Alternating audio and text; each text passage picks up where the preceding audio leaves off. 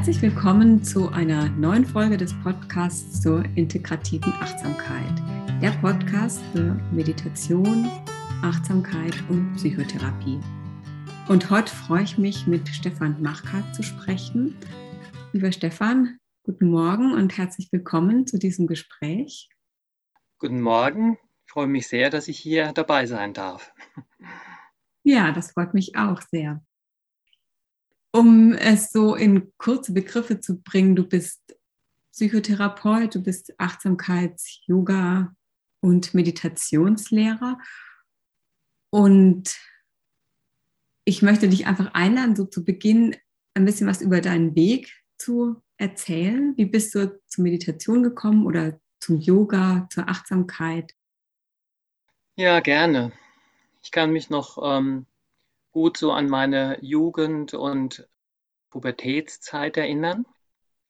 Und ähm, in dieser Zeit ähm, ging es mir extrem schlecht. Ich habe zum einen äh, gesehen, wie überall auf dieser Welt einfach so viel Härte und Gewalt und Grausamkeit ist, womit ich gar nicht zurechtgekommen bin.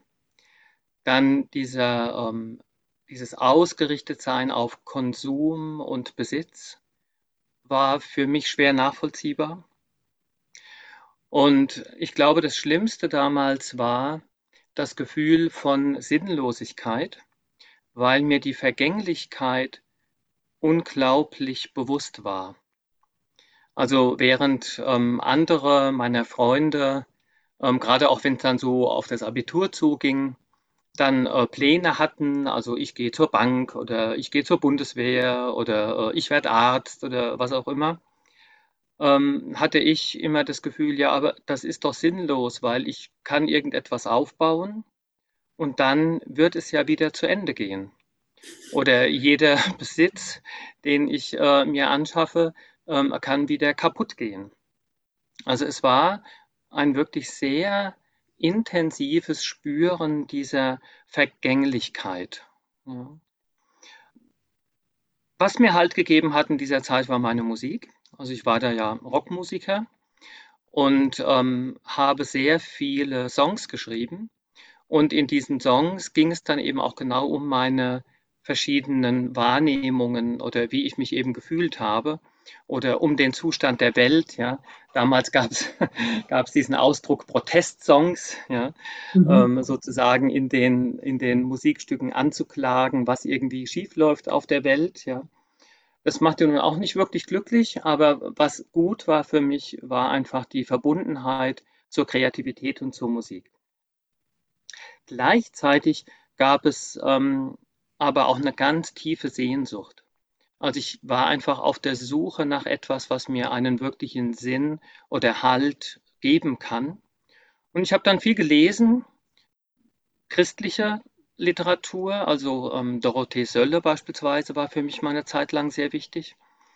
Habe aber auch über Zen-Buddhismus ähm, und auch schon so ein bisschen über Yoga gelesen. Aber es führte nicht zu dem Aufbau einer Praxis. Also ich habe erstmal nur gelesen und praktisch theoretisch ja ähm, mir ähm, Informationen geholt. Das ist mit Büchern manchmal so, ganz. die sind sehr hilfreich, ja. aber ja. das ist ja. die Praxis. Ja. Und ähm, ein guter Schritt war, das war dann ähm, kurz nach meinem Abitur, ähm, bin ich gefragt worden, ob ich bei einem ähm, kirchlichen Musical mitmachen möchte. Und da ging es um Franz von Assisi. Und das war ein ziemlich großes Projekt mit insgesamt 40 Jugendlichen. Und ähm, ich war da mit in der Band und auch so in dem Komitee, das das Ganze ähm, geleitet hat. Ähm, es gab dann Aufführungen mit anschließenden Diskussionen. Und diese Figur von dem Franz von Assisi, die hat mich total fasziniert. Also, dass eben jemand, der keinen Besitz hat, ja, ähm, der dann Krankheiten hatte, ja, der keine Frau hat, ja, also der irgendwie äh, nichts hat von dem, was man hier so normalerweise als erstrebenswert äh, findet, dann in der Lage ist, solche unglaublichen Gedichte wie den Sonnengesang zu schreiben. Also wo für mich deutlich wurde, der hat eine Art von Freude in sich oder der hat in sich etwas gefunden, das ist vollkommen unabhängig von dem Äußeren. Und das fand ich großartig. ja. Und ähm, in der Zeit kam ich dann in Kontakt. Das war ja damals relativ weit verbreitet mit ähm, TM, also der transzendentalen Meditation, und habe mich da Anfang 1979 einweihen lassen. Und da gibt es ja ähm, ein relativ striktes Vorgehen. Also ähm, ich habe dann äh, dieses Mantra bekommen und ähm, jeden Morgen und jeden Abend 20 ähm, Minuten meditiert. Und da kam schon so ein erster Geschmack davon, dass das in die richtige Richtung geht. Darf ich da mal kurz dazwischen fragen, die, in so eine christliche Richtung, da Richtung einen Orden zu gehen oder so, das war aber für dich, kam nicht in Frage. Also trotz dieser Faszination für Franz von Assisi. Das kam für mich nicht in Frage, weil ich tatsächlich ähm, mit Kirche, wo ich eine Zeit lang sehr intensiv engagiert war, dann aber doch sehr viele negative Erfahrungen gemacht habe. Mhm. Und diese Geschichte mit diesem Jugendprojekt, das lief so ein bisschen außerhalb der eigentlichen Kirche. Das war ein ziemlich revolutionärer Jesuit, sage ich mal, der einfach neue Ideen und Vorstellungen hatte und der eben uns begeistern konnte für diese Idee. Mhm. Ja. Mhm. Okay, dann zur TM. Ja, TM ist eigentlich schon wieder äh, fertig geredet, weil das war nur so eine kleine Zwischenphase. Okay. Ähm, ich habe dann Anfang 1980 ist mir ähm, die Autobiografie von ähm, Swami Muktananda ähm, in die Hände gefallen. Und das war ähm, ein ganz interessantes Erlebnis, weil ich das Gefühl hatte, das Buch ist irgendwie lebendig oder vibriert von Energie. Ich kann das gar nicht beschreiben, was da so deutlich anders war als bei allem anderen, was ich gelesen hatte. Und es hat mich völlig fasziniert und angesprochen. Und ich habe dann einen Traum bekommen und in diesem Traum ein bisschen wie eine Art Einweihungserlebnis gehabt und dann gewusst, ähm, das ist irgendwie ein wahrer Meister, den muss ich treffen. Und bin dann im Sommer 1980 für vier Wochen dann zu ihm in den Ashram gefahren. Und ich muss sagen, das hat tatsächlich mein Leben völlig verändert und auf den Kopf gestellt. Also da bin ich heute noch unglaublich dankbar dafür, dass mir das begegnet ist. Und was ich halt da im, im, im Ashram erlebt habe, war diese Art Einführung von Meditation, in der man eben über die Meditation wirklich spüren kann, es gibt etwas Ewiges in einem. Also wie es ja wahrscheinlich jeder früher oder später erlebt, wenn man sich der Meditation wirklich widmet. So dieses Gefühl dieses zeitlosen Seins, dieser vollkommenen Stille und tatsächlich sich auch bewusst zu werden, dass da ein Gewahrsein ist, das nie endet. Der zweite Aspekt, der mich unglaublich begeistert hat, war das Singen von Mantras. Ja. Mhm. Und ähm, Musiker. Auch, ja, da kam er wieder richtig raus in mir. Mhm. Und ich habe dann auch relativ schnell äh, mein Schlagzeug eingetauscht gegen Tabla spielen. Mhm. Und ähm, bei diesen, diesen Gesängen ging mir einfach regelmäßig dermaßen das Herz auf und ich habe so viel Freude und Leichtigkeit und, und äh, Liebe erlebt.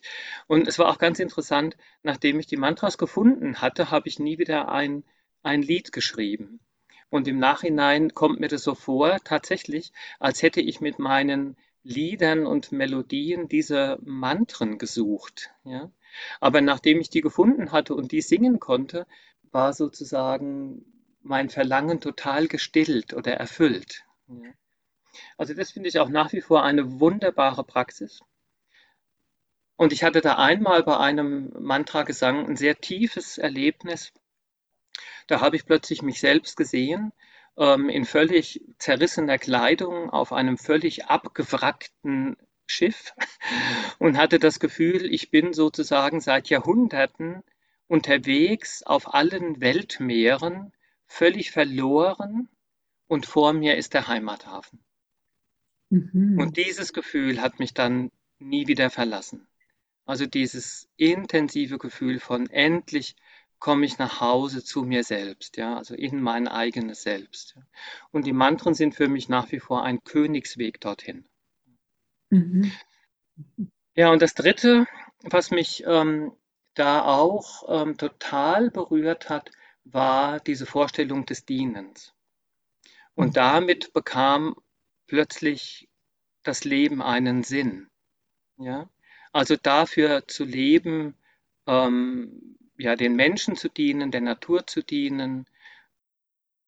Man kann durchaus auch sagen, Gott zu dienen, ja, also weil Gott sich ja ausdrückt in ähm, all diesen Geschöpfen oder in dieser gesamten Schöpfung. Ja. Und ähm, dienen war eben auch im Ashram ein ganz, ganz wichtiger Aspekt was dazu führte, dass ja tatsächlich jeder jedem gedient hat. ne? Also wenn man dann eben seinen Dienst in Anführungsstriche hatte im Garten, ja, dann war das ja etwas, woran sich alle erfreut haben, wenn sie in den Garten gegangen sind. Oder man hatte seinen Dienst eben in der Küche und alle hatten dann äh, eben zu essen. Oder man hatte seinen Dienst im, im Housekeeping, ja, wie es da hieß. Und alle hatten Freude daran, dass äh, der Ashram so wunderbar sauber ist. Ja. Also das war für mich auch ein ganz wunderbares Lebensgefühl. Und interessant war auch, ich habe dann äh, in diesem Aufenthalt da in dem Sommer mein erstes ähm, Intensiv-Meditationswochenende mit Muktananda mitgemacht. Und ähm, er hat dann einen Vortrag gehalten, der ging über eine Stunde und handelte fast nur davon, wie gut Therapeuten den Menschen dienen können, wenn sie selbst meditieren und ihr eigenes Selbst gefunden haben. Ah. Da dachte ich, okay. und ich hatte ja sowieso schon die Idee, Psychologie zu studieren. Und dann habe ich dann im Herbst 1980 damit angefangen. Ja. Hm. Das ist ja ganz äh, heutig und zeitgemäß für heute. Ja, ja. Also damals, Anfang der 80er an der Uni, war ich eher ein Exot. Ja. Mhm. Mhm. Und die, ja. die Praxis im Ashram, war das Yoga oder Meditation oder das würdest du vielleicht gar nicht so äh, trennen? Also es war ähm, relativ diszipliniert, was ich wunderbar fand. Also das hat mir geholfen, diese Disziplin. Und es fing ähm, früh morgens an mit der Meditation. Und in der Regel ging die Meditation eine Stunde. Also die war nicht angeleitet, sondern es gab da Meditationsräume, in denen man eben selbst hingehen konnte, um da zu mhm. meditieren. Mhm. und dann ähm, gab es einen langen Mantra-Gesang, der ging über, achso, und dann gab es noch Tee. Das war auch immer sehr schön. Also nach der Meditation in Stille diesen heißen Tee zu trinken, ja, auch so in der Gemeinschaft, aber eben in dieser wunderbaren Stille. Ähm, und dann war anderthalb Stunden Mantra singen. Mhm. Ne? Und dann war Frühstück und dann war eben Seva, also dieses ähm, selbstlose Dienen, je nachdem, wo man eingeteilt war. Und es gab aber auch die Möglichkeit, wenn man das wollte, dass man ähm, Kurse besucht hat. Das waren dann meistens Kurse über die Philosophie des Yoga, ja, also ähm, Bhagavad Gita oder kaschmirischer Shivaismus oder solche Dinge, was ich auch sehr spannend und bereichernd fand. Und was es auch gab, das habe ich in der Tat dann auch gleich gemacht, war ähm, ein Kurs ähm, Meditationslehrer werden. Mhm. Der ging dann auch täglich über drei Wochen. Und da hat man einfach gelernt, also die Form von Meditation, die wir da praktiziert haben, weiterzugeben und worauf man da achten kann und so weiter. Mhm. Also das heißt, es war sehr abwechslungsreich. Und durch ähm, diesen Aspekt des Seva war natürlich auch die Idee, dass man es gleich mit in den Alltag integriert. Also dass man eben tatsächlich auch in der Arbeit, und dann hat man ja ständig Kontakt mit anderen Menschen, dass man auch da versucht, diese, diese Haltung zu leben. Ne, und die Lehre äh, von, von Muktananda war ja ganz einfach. Also er sagte zum einen, ähm, erkenne dein eigenes inneres Selbst, ja. verehre dein eigenes inneres Selbst. Gott wohnt in dir als du. Und die zweite Lehre war, sieh Gott in jedem anderen. Mhm. Ja. Ich meine, die, die Orientierung und die wirklich wahren Dinge sind, glaube ich, immer ganz einfach. Das, das Schwierige auch. ist, dass wir so kompliziert sind und dass unser Geist ähm, oft so schräg drauf ist, ja, ähm, dass es uns so schwer fällt, dem Einfachen zu folgen. Ne? Mhm. Aber es ist so klar, wenn du das so sprichst, kurze Sätze und es ist ganz klar und es ist einfach und doch ist es so schwer. Ja, genau, genau. Mhm. Aber dann bist du irgendwann aus diesem Ashram-Leben, was jetzt wirklich sehr auch harmonisch und, und so, ja, so schön klingt, bist du dann irgendwann in die deutsche Alltagsrealität zurückgekommen? Ja, ich glaube, ich bin die nächsten fünf Jahre, die da folgten, ähm, in diese Falle gelaufen, spirituelles und weltliches Leben zu trennen. Also mhm. ich war halt so begeistert von dieser Form des Lebens, ähm, dass ich das zu Hause als Student versucht habe weiterzuführen. Also ich hatte dann eben meine Praxis, bin habe jeden Morgen von fünf bis sechs meditiert, habe dann Tee getrunken, ähm, habe dann eine Stunde äh, Mantra gesungen ähm, und dann ähm, war das abends oft auch noch so und habe ja dann auch ein kleines Meditationscenter eröffnet und da Programme gegeben und es drehte sich einfach ganz viel darum. Und dann gab es eben das, das ähm, Uni-Leben, wobei ich aber sagen muss, nach diesen ganzen Erfahrungen und dem Kennenlernen dieser tiefgründigen alten Schriften, die sich ja auch letzten Endes ganz viel um den Geist drehen, ja, erschien mir ganz viel von dem Psychologiestudium sehr oberflächlich und profan. Mhm. Und dann war es tatsächlich so, dass ich von der Welt einfach nichts wissen wollte. Also mit anderen Worten, ich hatte keinen Fernseher, ich hatte kein Radio, ich hatte keine Zeitung, ich habe mich einfach überhaupt gar nicht dafür interessiert. Also ich war ganz eben in, in meiner eigenen Yoga- und Meditationswelt. Und ich hatte ja auch mal so Ideen gehabt, ich könnte eigentlich im Ashram bleiben und sehe im Nachhinein, also dass das für mich sicherlich auch so einen Fluchtaspekt gehabt hätte. Mhm. Mhm. Also mich wirklich vor Verantwortungen zu drücken. Ja, und vor dieser Welt mit ihren Herausforderungen, die ja, ja da sind und die halt natürlich ja. auch schwierig sind. So. Ja, naja, genau. Naja, und dann ähm, habe ich ja meine Frau kennengelernt und dann begann eben dieser ganz andere Abschnitt ähm, mit, mit Heirat und eine, eine Tätigkeit als Psychotherapeut aufnehmen, wir haben zwei Kinder bekommen und dann noch einen Hund und zwei Katzen. Und ähm, die psychotherapeutische Praxis forderte viel, ja. Und Verantwortungen zu übernehmen, also für all diese Dinge, das fiel mir schon extrem schwer. Und das war dann so ein ganz langsames ähm, Hineinwachsen. Mhm. Ja.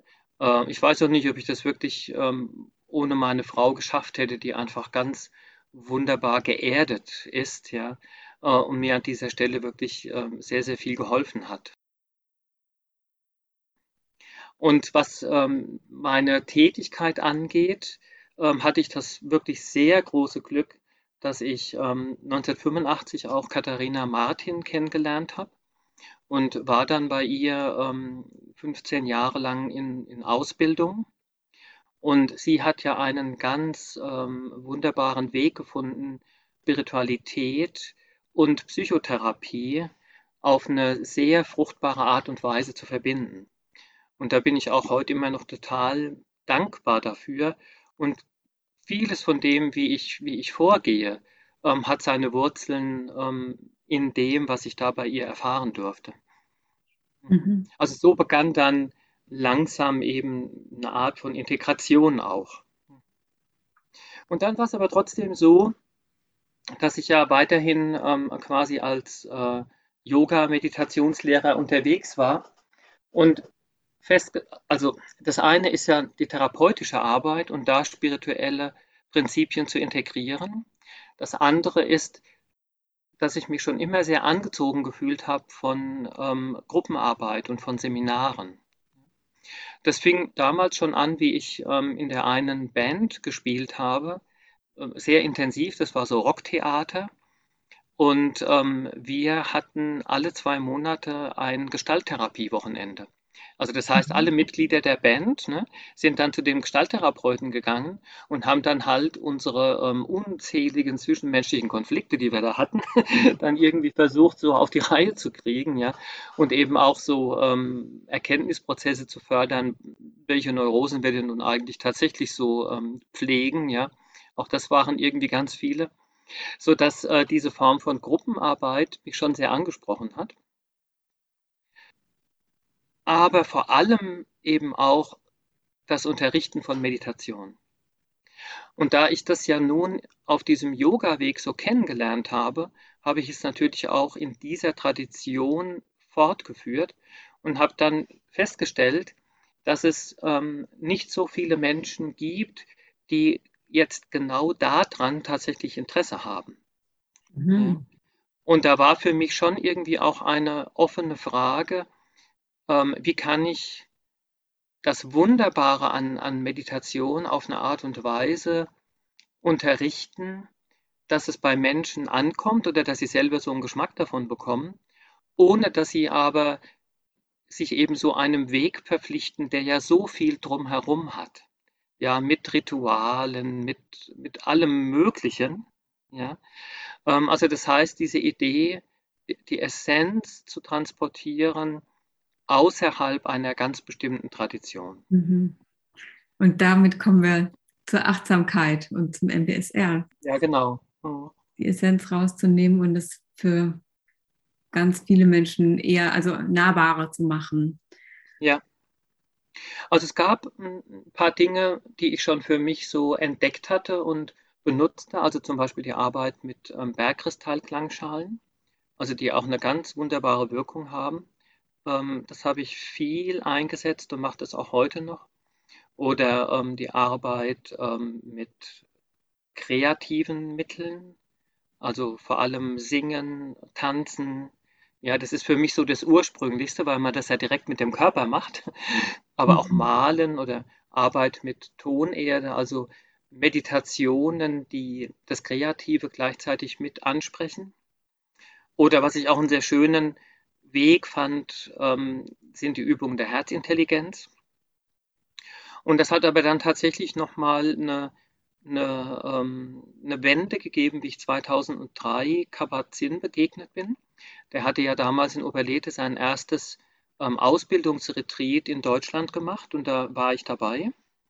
Und das fand ich jetzt eine sehr ansprechende Art und Weise, Meditation zu unterrichten und und Menschen auch dadurch den Geschmack von Meditation zu vermitteln, ähm, ohne dass man ein allzu großes Beiwerk braucht. Mhm. Ähm, das, wie gesagt, fand ich dann in dieser Woche eigentlich sehr ähm, überzeugend. Und damals war das ja alles noch nicht so sehr in feste Strukturen gehämmert. ja, und John Kabat-Zinn hat gesagt, also wenn jemand eine eigene Praxis hat und selber schon ein paar Jahre meditiert, und zu dem Zeitpunkt hatte ich ja schon fast 25 Jahre lang meditiert, und wenn jemand Erfahrung hat mit Gruppen und wenn jemand sich dazu berufen fühlt, ja, MBSR oder Achtsamkeit zu unterrichten, von seiner Seite aus würde das dann gehen. Das hast dann, du alles mitgebracht. Ja, und dann habe ich gesagt, okay, ich fühle mich berufen. Ja. und habe dann einfach angefangen. Mhm. Ja. Mhm. Und das waren wirklich sehr interessante Erfahrungen. Ich habe diese Kurse sehr gerne gegeben, habe die ja auch viele Jahre lang gegeben. Und diese ähm, Zertifizierungsgeschichte, die kam für mich dann tatsächlich erst später. Mhm. Ja, also mhm. habe ich ja auch bei euch bei Abo-Seminare dann gemacht. Mhm. Und, ja, und so bin ich dann zur Achtsamkeit gekommen. Ah, ja, genau. Da, das ist spannend. Und wie hast du die wie hast du die dann sozusagen integriert in dein, deine bisherigen Erfahrungen oder die Arbeit, wie du bis dahin gearbeitet hast? Oder du hast, du verwendest so ein schönes Bild von Achtsamkeit, das mit der, mit der Taschenlampe, also wo dieses ruhige Licht auf das gegenwärtige Erleben fällt. Vielleicht magst du das nochmal in deinen Worten ein bisschen erzählen. Ähm, also ich denke, man kann Achtsamkeit von verschiedenen Seiten her betrachten. Und ähm, für mich ist das Zentrale der Achtsamkeit das Gewahrwerden, das Bewusstwerden. Also ein Bewusstwerdungsprozess, bei dem ich mir auch bewusst bin, dass ich meine Aufmerksamkeit lenken kann und dadurch auch diese Freiheit spüren kann, dass ich viele meiner Erfahrungen ja tatsächlich selbst kreiere durch meine mhm. Aufmerksamkeit und mein Gewahrsein. Und die reine Aufmerksamkeit bekommt für mich in der Achtsamkeit noch drei andere Qualitäten. Und die erste Qualität ist die Qualität der Ruhe. Und da verwende ich gerne dieses Bild der Taschenlampe, weil oft doch so eine gewisse Vorstellung da ist, wenn ich Achtsamkeit praktiziere, müsste ich dann ruhig sein. Mhm. Ne? Also ja. ich bin irgendwie im Alltag und dann fällt mir ein, oh, jetzt werde ich achtsam und ähm, als würde ein Schalter umgelegt und dann bin ich jetzt auf einmal ruhig. Und, und wie wir alle nicht. wissen, ist das ja überhaupt gar nicht so. Genau, und dann funktioniert es nicht und dann haben die Leute das Gefühl, ich mache es falsch, ich kann Achtsamkeit nicht üben. Ich, mach, ich bin ja, ja. immer noch ganz unruhig. Ja, ja, genau. Mhm. Und da ist das Bild von der Taschenlampe wirklich ganz hilfreich. Denn der Strahl einer Taschenlampe ist ja abhängig von der Taschenlampe. Also das heißt, wenn die Batterie schwach ist, dann ist der Strahl eben ähm, sehr schwach. Oder wenn die kaputt ist oder hat einen Wackelkontakt, dann gibt es da immer wieder Unterbrechungen. Und wenn die Taschenlampe aber intakt ist und die Batterie voll, dann hat man einen gleichbleibenden, hellen, ruhigen Lichtstrahl. So, und diesen Lichtstrahl, ähm, den kann ich ja jetzt auf eine Szene richten, die ganz friedlich ist. Ne, und ähm, das, was in den Kegel des Lichtstrahls kommt, das wird mir dann bewusst. Also mit anderen Worten, ich bemerke dann diese ruhige Szene. Ne? Genauso kann es aber sein, dass der Lichtstrahl der Taschenlampe auf eine vollkommen unruhige Szene fällt. Und dann wird mir eben diese Unruhe bewusst. Mhm. Aber es ändert nichts an dem Lichtstrahl der Taschenlampe selbst. Ja, und das ist für mich ein wesentlicher Aspekt der Qualität der Achtsamkeit. Also wenn der Sturm tobt, ja, also wenn ich in irgendeinem Gefühlschaos bin, kann ich mir nicht verordnen, jetzt ruhig zu werden. Das geht ja gar nicht. Aber ich kann tatsächlich trainieren, diese Unruhe ruhig zu beobachten. Also immer mehr mir bewusst zu werden, dass es etwas in mir gibt, das die Fähigkeit hat, wie so einen Millimeter Abstand zu haben, und eben mit einem ruhigen Blick darauf zu schauen. Also das ist für mich die, die erste Qualität, das meine ich mit Ruhe. Die zweite Qualität ist für mich Offenheit. Also wenn ich den Lichtstrahl irgendwo hinlenke, dass ich dann auch bereit bin hinzugucken, was da ist und bereit bin anzuerkennen, ah, okay, so ist das also. Ja. Ich nehme es also als wahr an, was ich da wahrnehme. Ähm, und die dritte Qualität wäre für mich, ähm, wenn es irgendwie möglich ist, dass das Herz mitschaut. Also dass mhm. ich Herzensqualitäten erinnere. Also wie beispielsweise eine gewisse Freundlichkeit oder ein Wohlwollen oder eine Güte. Ja, das ist sicherlich in äh, vielen Alltagssituationen schwierig. Ähm, aber ich finde es schon sehr hilfreich, wenn man das einfach im Hinterkopf hat. Und daraus ergibt sich für mich Achtsamkeit als eine Haltung, ne, nämlich die Haltung eines ruhigen, offenen und freundlichen Beobachtens. Und im Verlauf dieses Beobachtens werde ich mir bewusst, was ich da sehe. Also die einfachste Achtsamkeitspraxis für mich wäre, mir immer wieder die Frage zu stellen, wo ist jetzt gerade meine Aufmerksamkeit? Mhm. Ja? Und das wird mir dann bewusst. Und dann bin ich präsent und dann bin ich da. Und dann die Achtsamkeit mit diesen drei Qualitäten womöglich zu unterstützen. Die Aufmerksamkeit. Mhm. Ja, und dann kann ich natürlich ähm, mit dieser Haltung alles Mögliche betrachten. Also ich kann damit natürlich auch achtsam Geschirr spülen. Also ich kann meinen Garten pflegen. Ja? Ähm, Und genauso kann ich eben in dieser Haltung auf meine eigenen psychischen Prozesse schauen. Ne, und da verbindet es sich dann äh, mit ähm, Psychotherapie.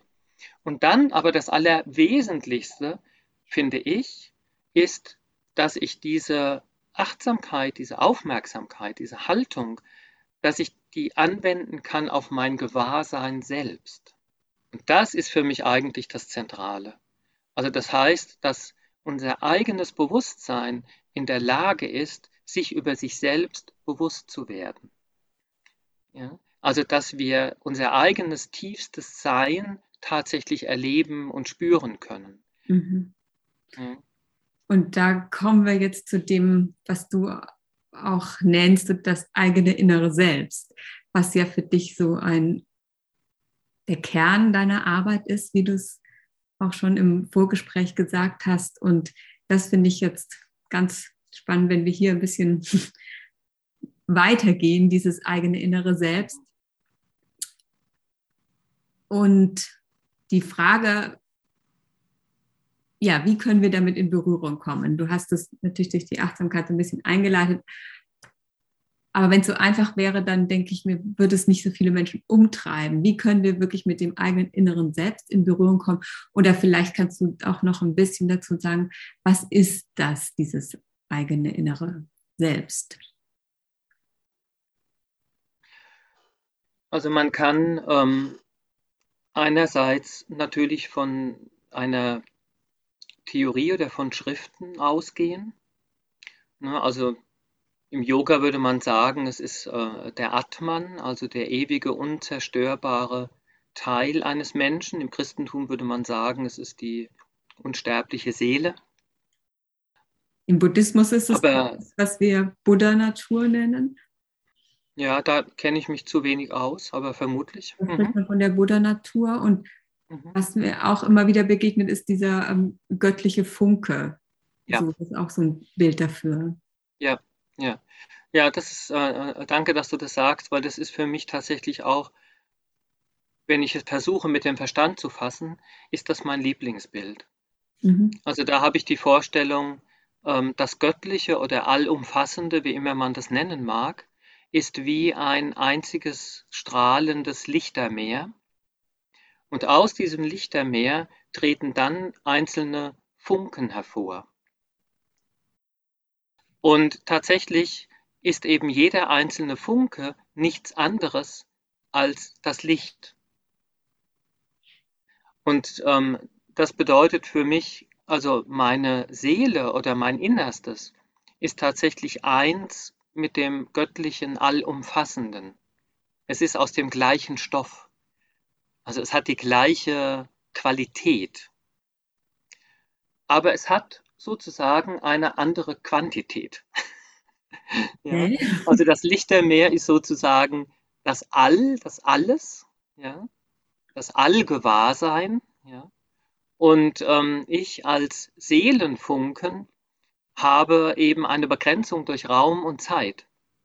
Das heißt, das, was mir bewusst wird, ist halt immer das, was gerade zu dieser Zeit an diesem Ort stattfindet oder was in mir stattfindet. Also es ist eingeschränkt. Und es gibt da ganz wunderbare Schriften, also vor allen Dingen im kaschmirischen Shivaismus, die diesen Prozess, ähm, wie die Seele diese Begrenzungen annimmt und wie man sich wieder davon befreien kann, auf eine ganz, ganz wunderbare Art und Weise ähm, beschreiben. Also das sind Schriften, die mich immer aufs Neue sehr begeistern. Aber der eigentlich wichtige Aspekt ist ja, wie kann man es erleben? Und da ähm, ist ähm, also meine Erfahrung, äh, dass wenn ich mit meinem inneren Selbst verbunden bin, sich diese Verbindung durch das Auftauchen von drei Qualitäten zeigt. Und die erste Qualität ist ein tiefes Gefühl von einfach Dasein. Also das, was ja in, in manchen spirituellen Richtungen das Ich bin genannt wird. Mhm. Also wirklich wahrzunehmen und zu spüren, ich bin. Ja?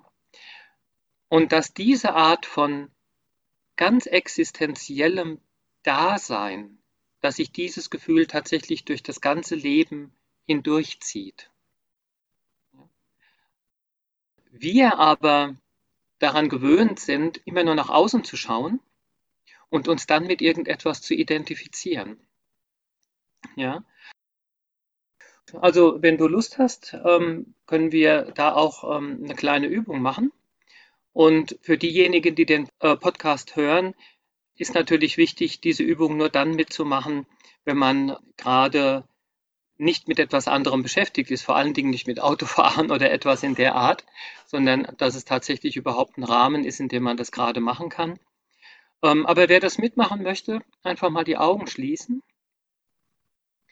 Und äh, ihr wisst ja alle, ähm, wie groß ihr seid. Und dann den Satz zu formulieren, ich bin ein Meter so und so viel den realen Wert einsetzen. Ich bin so und so groß.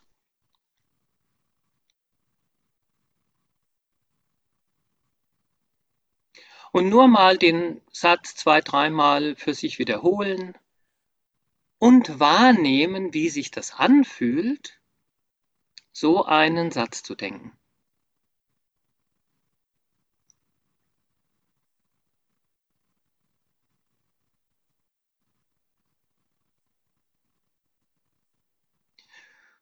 Okay, und jetzt die Größe weglassen und nur die beiden Worte denken, ich bin. Und mal neugierig sein, was passiert, wie sich das anfühlt.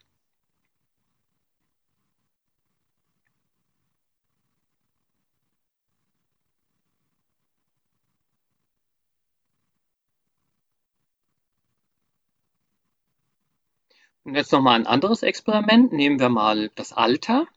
Ja, dann denkt ihr jetzt, ich bin so und so viele Jahre alt. Und den Satz so zwei, dreimal wiederholen, auf sich wirken lassen, gucken, was passiert.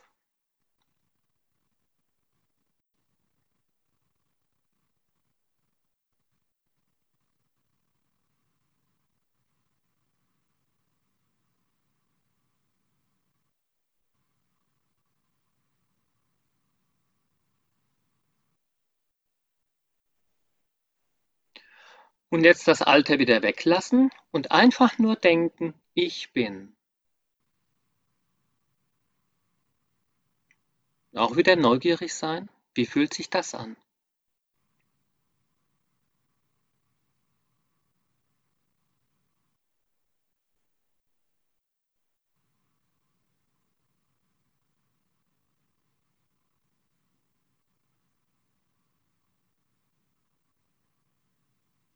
Okay, das war's schon.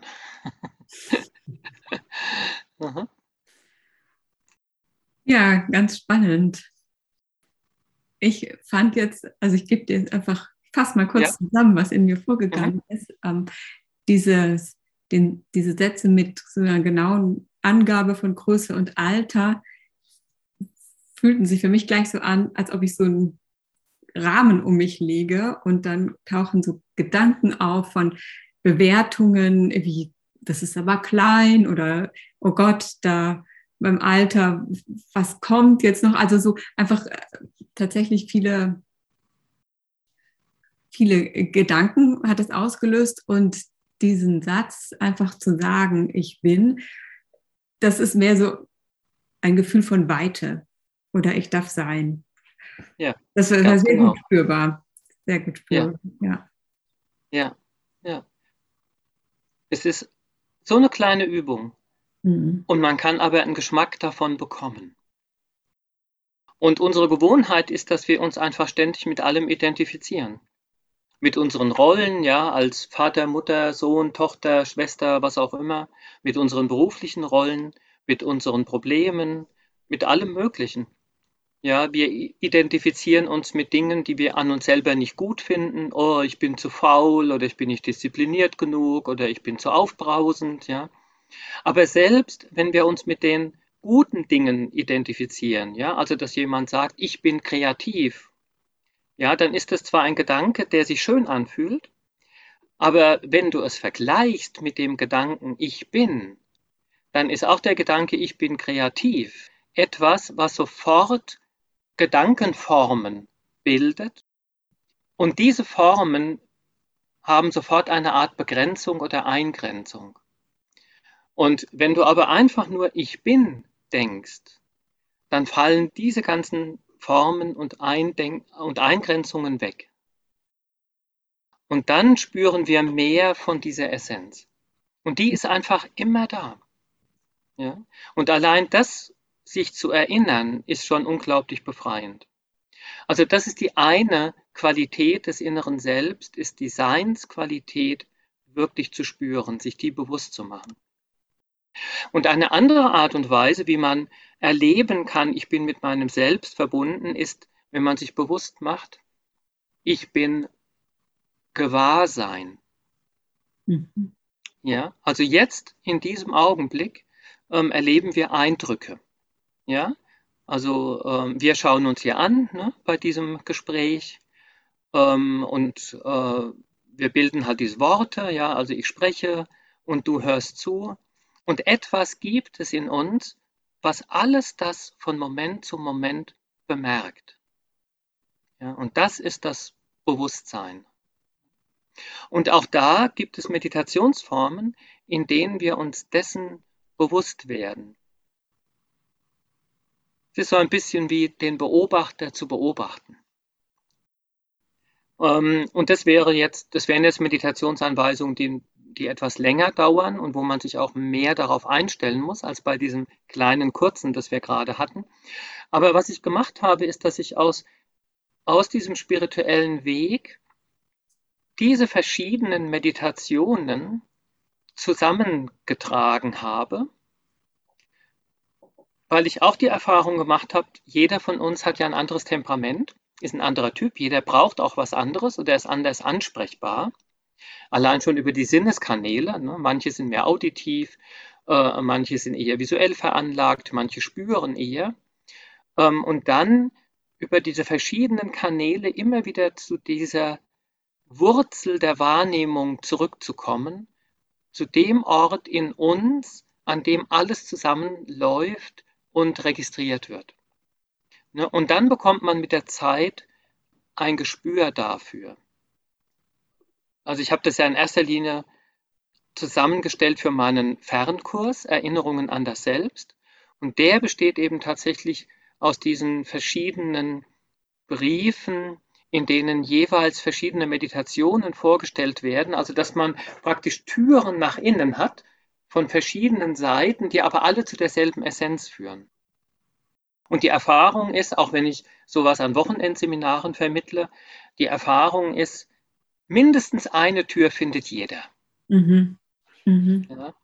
Und eine reicht ja auch, um dann letzten Endes diese Erfahrung zu machen. Und bei vielen ist es tatsächlich so, dass es zwei, drei, sogar vier verschiedene Meditationstechniken gibt, die sie anspricht und wo sie dann sogar eine Variation haben, je nachdem, was vielleicht auch gerade besser passt. Mhm.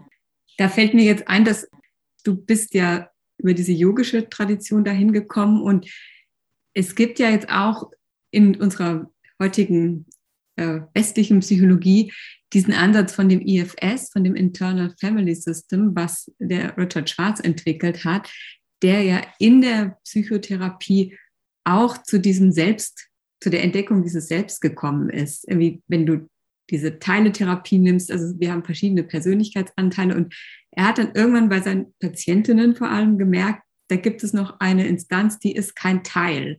Und er hat die dann auch als das Selbst bezeichnet.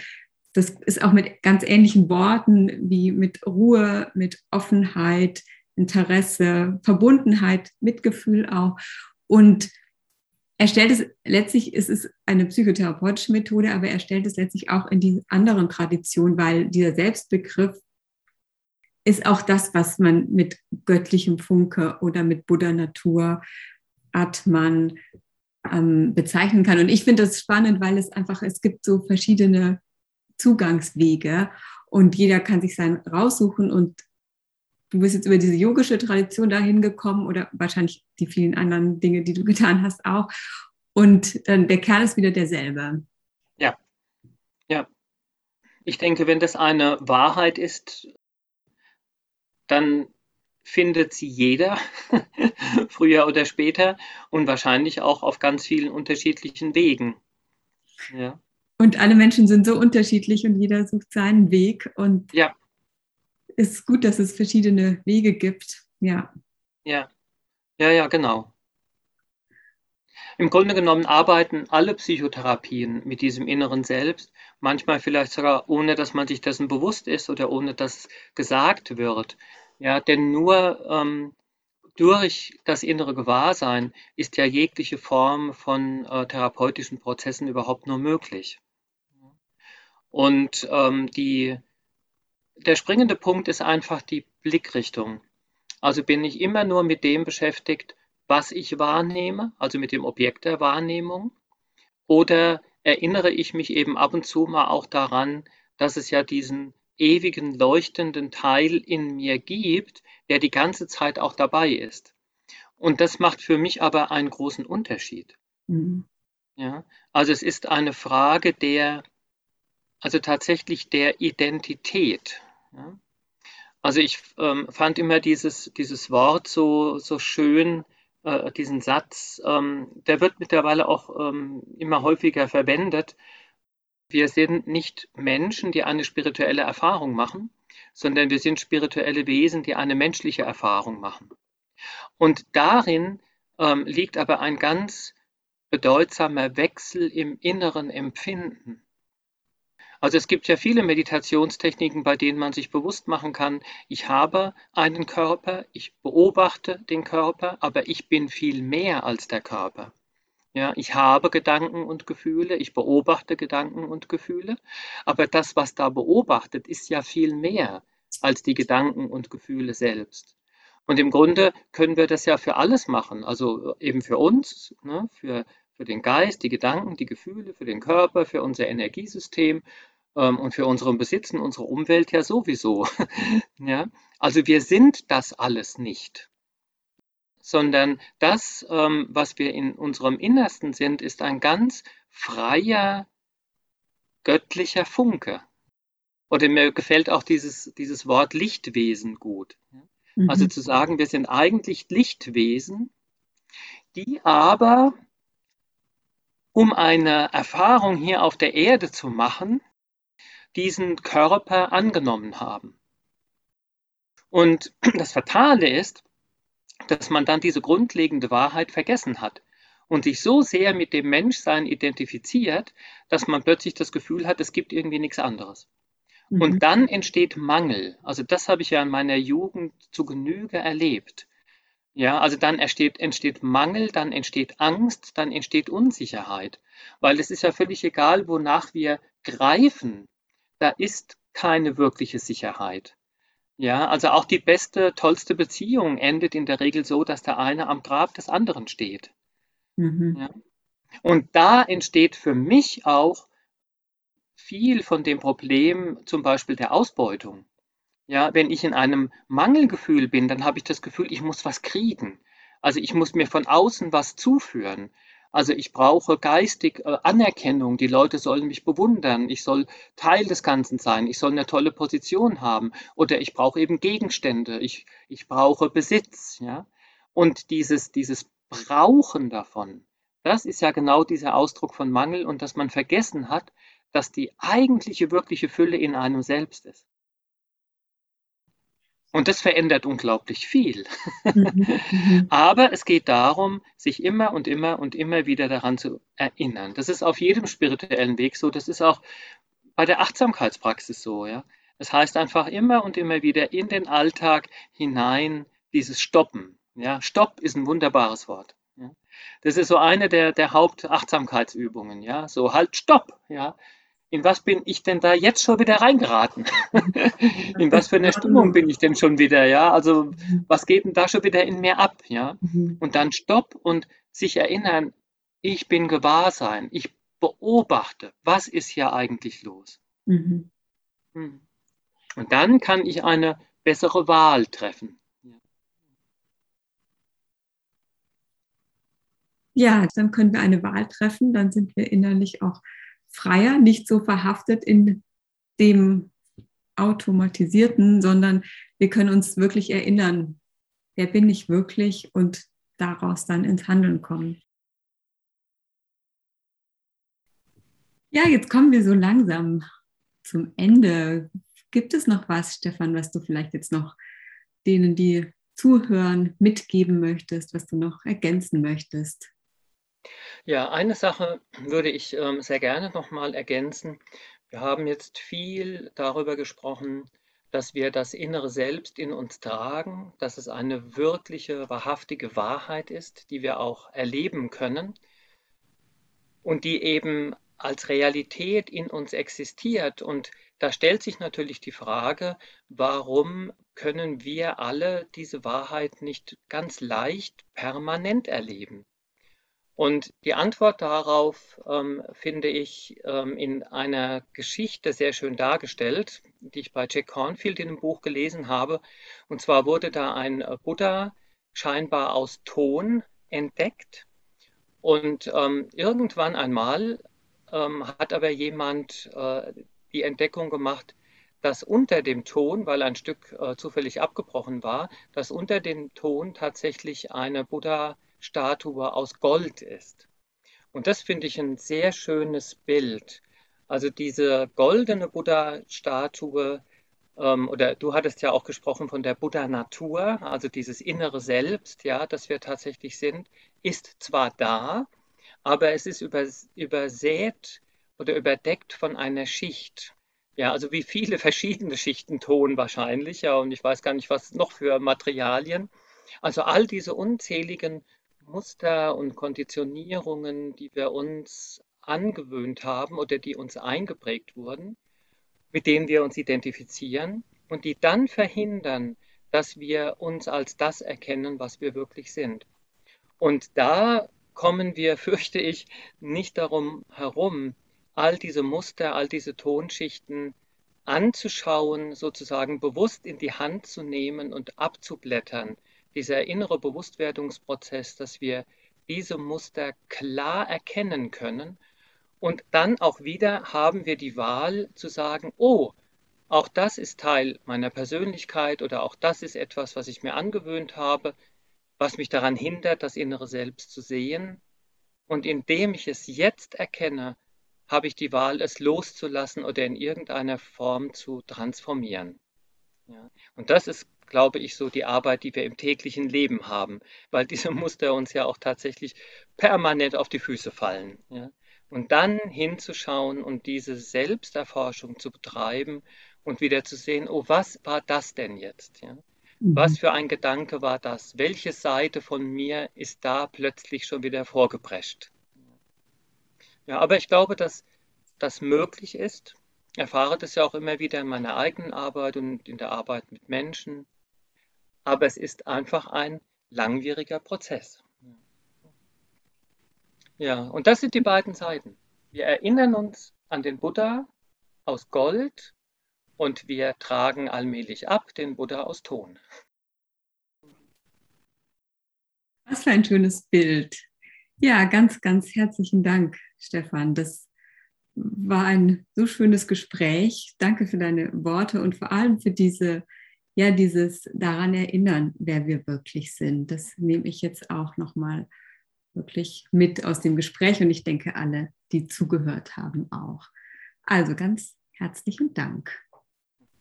Ja, ich möchte auch dir danken für die Möglichkeit, dass wir hier so miteinander reden können. Fand das ähm, sehr schön und anregend und möchte auch allen, die jetzt hier zugehört haben, dafür danken, dass sie hier mit dabei waren.